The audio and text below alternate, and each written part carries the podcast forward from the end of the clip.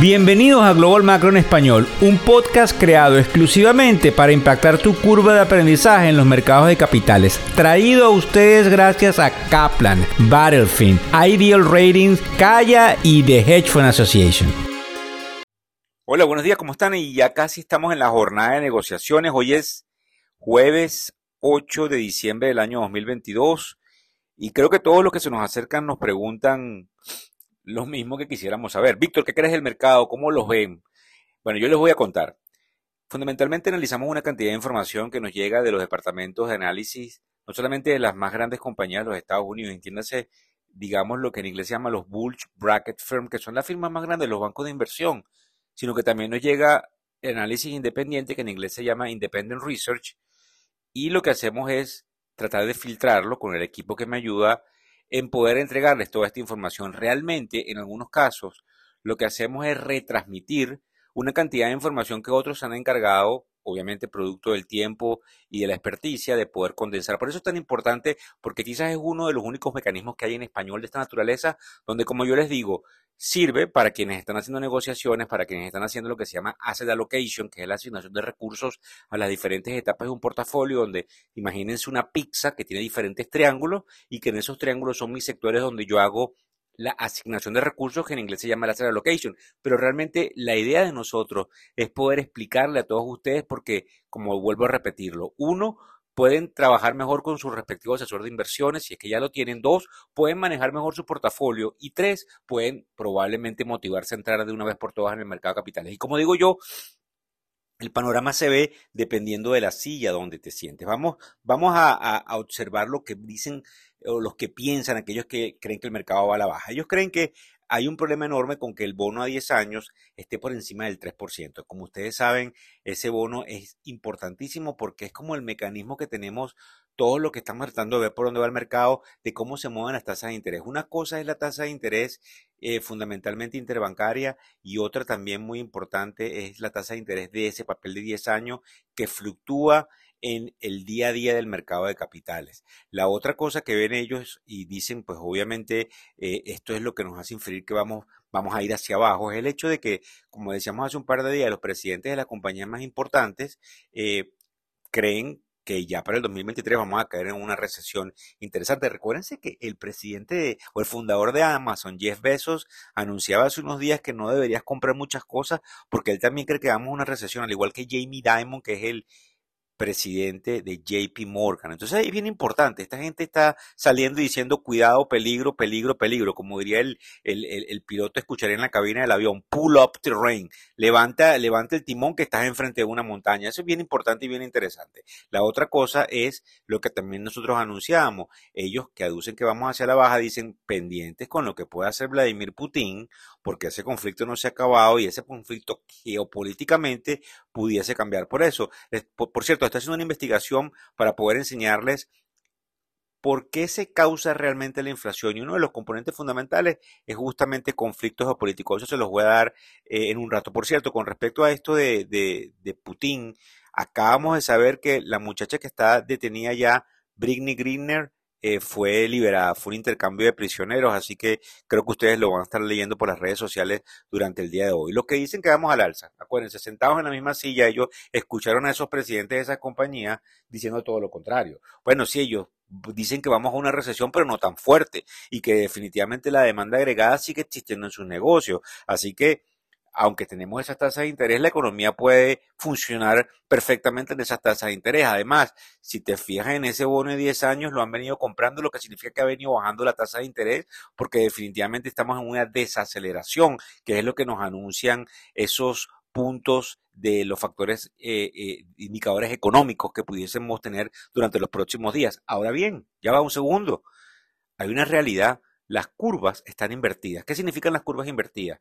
Imagínense que yo voy a comprar un bono a 10 años, un bono a 30 años, un bono a 100 años. Bueno, el bono que tiene 100 años me debería pagar mejor tasa de interés. El de 30 un poquito menos que el de 100 años y el de 10 años un poquito menos.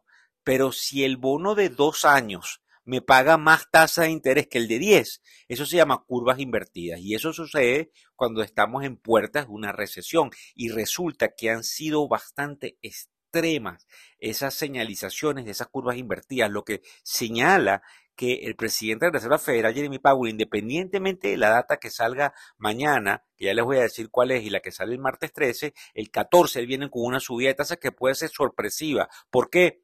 Bueno, yo he venido conversando en el podcast, él no quiere repetir los errores de la década del 70. Ahora bien, también interesante. Esta mañana supimos que Banco of America, que monitorea las cuentas de ahorro de todos los mortales que tenemos cuenta en Banco of America, dentro de lo que me incluyo, pues dice que los saldos están tan sólidos como estaban antes de la pandemia en el 2019.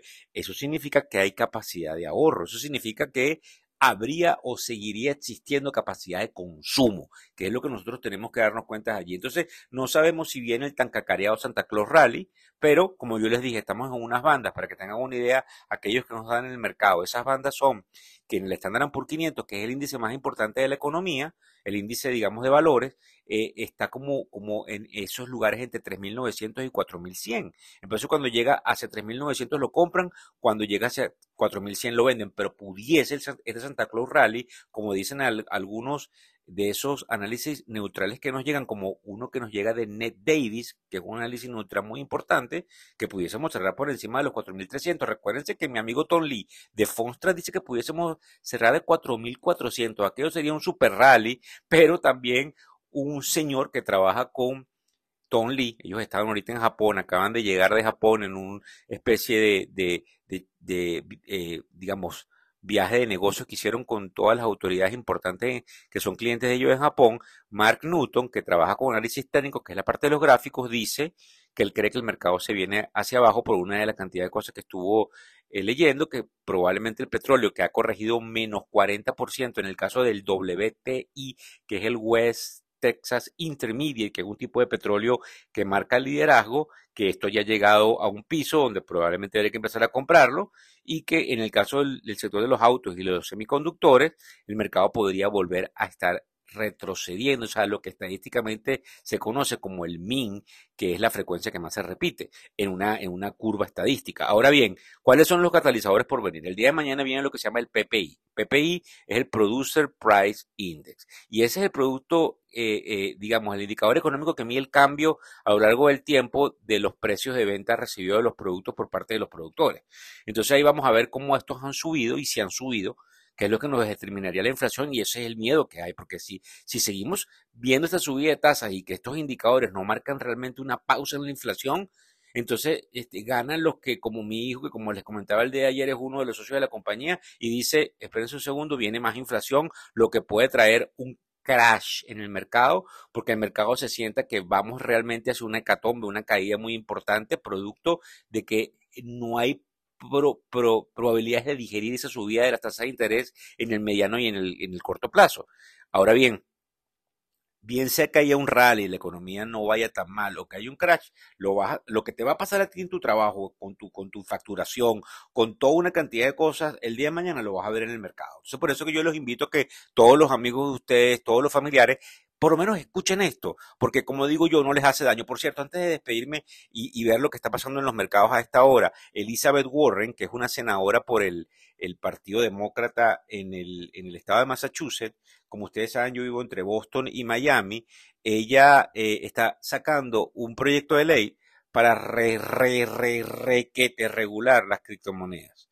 Entonces yo creo que estén muy pendientes porque acuérdense que con la ganancia que tuvieron ellos, los demócratas en el Congreso el día martes, cuando esta carrera que hubo por la, el peldaño de, Georgia fue ganado por ellos, entonces ellos tienen un poquito más de municiones y ellos van a tratar de pasar una ley. Y producto del problema que hubo con FTX, eh, yo creo que esta ley va a pasar y vienen unas regulaciones importantes. A esta hora, para que tengan una idea, el Dow Jones está subiendo 150 puntos, al igual que el Standard Poor's 523 puntos y el Nasdaq 68 puntos. Yo sé que a algunos de esos ustedes no les dice nada. Yo sé que a otros les dice mucho. Pero lo cierto es que el mercado empezaba a darse una vuelta hacia arriba y podemos ver que se puede preparar para esos indicadores que empiezan a salir el día de mañana. Muchísimas gracias. Por cierto, vuelvo a decirles, cuidado con las cripto y no olvidemos la alerta que la empecé a decir ayer y que lo voy a decir por las redes sociales. Empieza a mover tu dinero de los bancos Mickey Mouse, no importa si me llaman tirapiedra, empiezan a mover su dinero para bancos que tengan probablemente mejor categoría antes de que venga la crisis, porque va a ir una crisis en el sector y obviamente después probablemente vamos a decir el banco tal fue absorbido por el banco tal, el banco tal quebró. Es muy importante que tú sepas dónde está tu dinero, dónde están tus participaciones en casas de bolsa, en bancos. Por favor, prestenme atención con respecto a eso. Muchas gracias y les, les estaré llevando mucha más información en los micros al final del día. Hasta luego. El podcast Global Macro y de Factores Económicos ofrece una visión global de los mercados de valores y dicho análisis es producto de la compilación traída por diferentes fuentes de investigación de mercados institucionales. Por motivos y declaración regulatoria, este podcast no debe ser interpretado como una recomendación precisa en inversiones, bien sea en productos y o vehículos financieros. Y además, sugerimos consultar con su respectivo asesor particular de inversiones o su equivalente en caso de suscitarse cualquier duda que pudiese derivarse de nuestra fuente informativa. Este podcast es narrado por Víctor Hugo Rodríguez, quien es un conocido profesor y comunicador financiero, cofundador de la plataforma educativa ilafin.com. Muchas gracias.